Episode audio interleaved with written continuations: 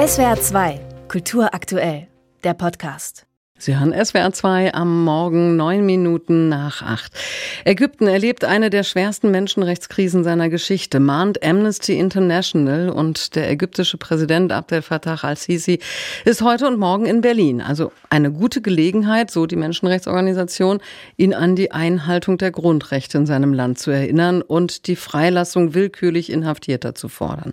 Nun ist al-Sisi aber aus einem anderen Grund zu Besuch. Ägypten und Deutschland richten gemeinsam gemeinsam den Petersberger Klimadialog aus, der wiederum der Vorbereitung der nächsten Weltklimakonferenz im November in Ägypten dient. Was vom Besuch des ägyptischen Präsidenten zu erwarten ist, darüber spreche ich mit der Nahostexpertin Ivesa Lübben von der Uni Marburg. Schönen guten Morgen.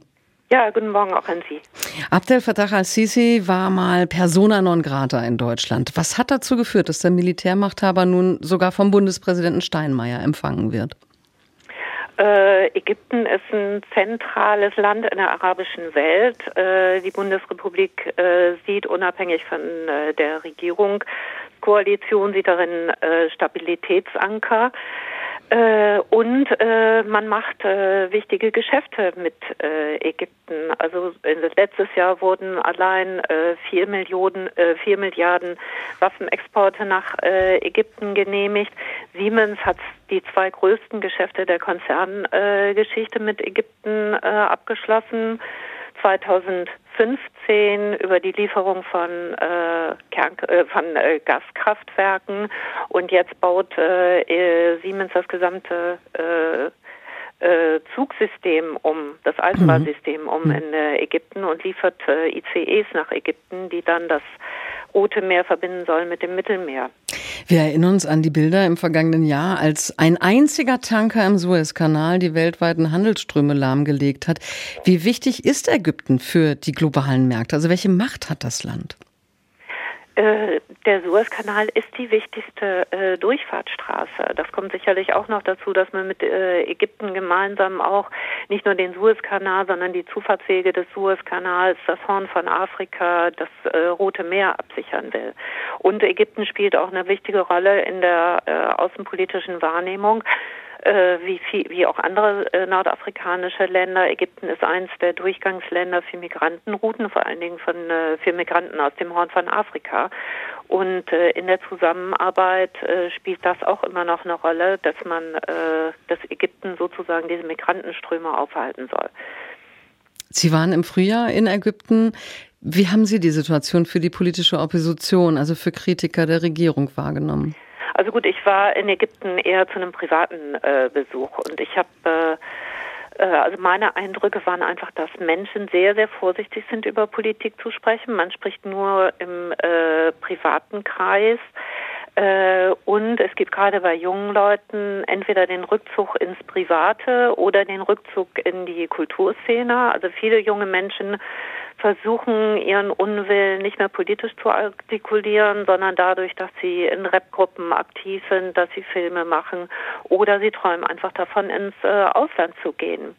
Äh, einerseits aufgrund der politischen Situation und auf, auch aufgrund äh, der ökonomischen Situation, weil die, die Löhne und Gehälter auch für Berufe äh, bei denen man oder bei denen man hier in Deutschland hohe Gehälter bekommt, wie als Ärzte oder als IT-Fachleute.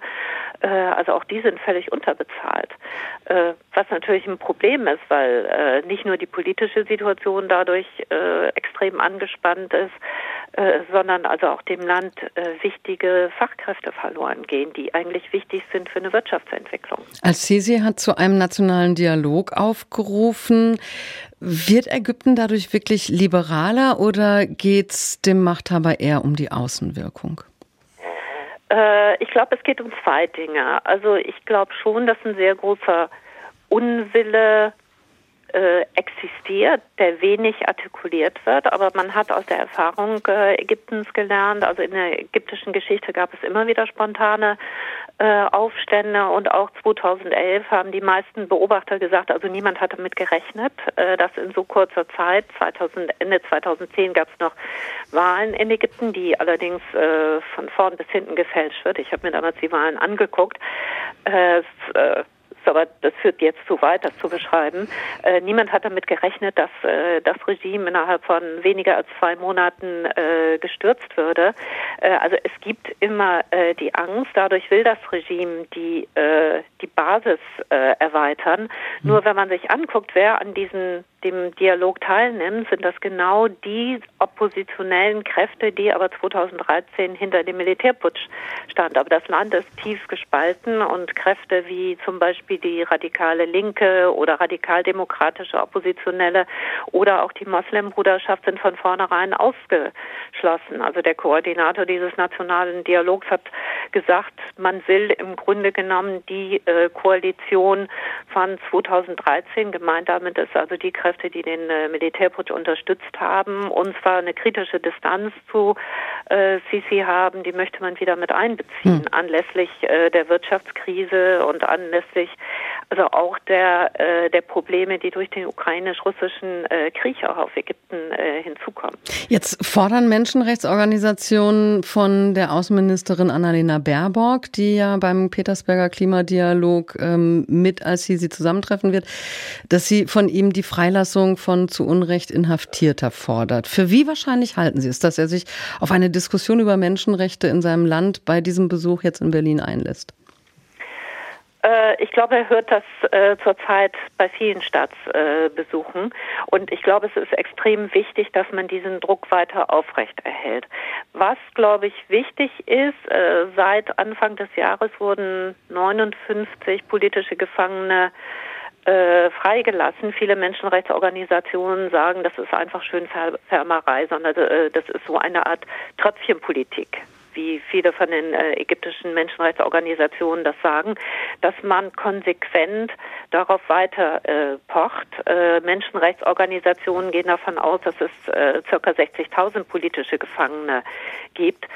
Äh, die, man müsste auch nochmal überprüfen, wer wirklich, was bedeutet es zu Recht oder zu Unrecht äh, gefangen zu sein, weil also viele der Verfahren werden vor Staatssicherheitsgerichten geführt, äh, Geständnisse unter Folter äh, erpresst, äh, es werden Todesurteile en masse äh, ges, äh, gefällt. Also letztes Jahr wurden 356, äh, 356 Menschen zum Tode verurteilt. Seit Sisi die Macht übernommen hat, sind 105 äh, Todesurteile mhm. vollstreckt mhm. worden. Also man muss einfach äh, dranbleiben und man muss auch äh, nicht nur die Freilassung politischer Gefangener fordern, sondern also auch äh, die Möglichkeit äh, von freier Meinungsäußerung. Viele der Verfahren werden oder viele der Anklagen in diesen Verfahren lauten zum Beispiel die Verbreitung von Falschinformationen, die Verbreitung, die Untergrabung äh, der nationalen Sicherheit äh, durch äh, durch eine falsche Berichterstattung oder durch das Streuen, Streuen von Gerichten. Mhm. Damit kann eigentlich im Grunde genommen jeder mundtot gemacht werden. Also es ist auch wichtig, sozusagen dieses ganze Umfeld zu ändern und äh, wirklich demokratische Prinzipien wie Versammlungsfreiheit, Meinungsfreiheit einzufordern in hm. Ägypten, die ja auch in der Verfassung äh, zugestanden sind. Der stete Tropfen kann also den Stein höhlen. Der ägyptische Präsident Abdel Fattah al-Sisi ist heute und morgen zu Gast in Deutschland. Über diesen Staatsbesuch habe ich mit Ivesa Lübben von der Uni Marburg gesprochen. Vielen Dank. SWR 2 Kultur aktuell. Überall, wo es Podcasts gibt.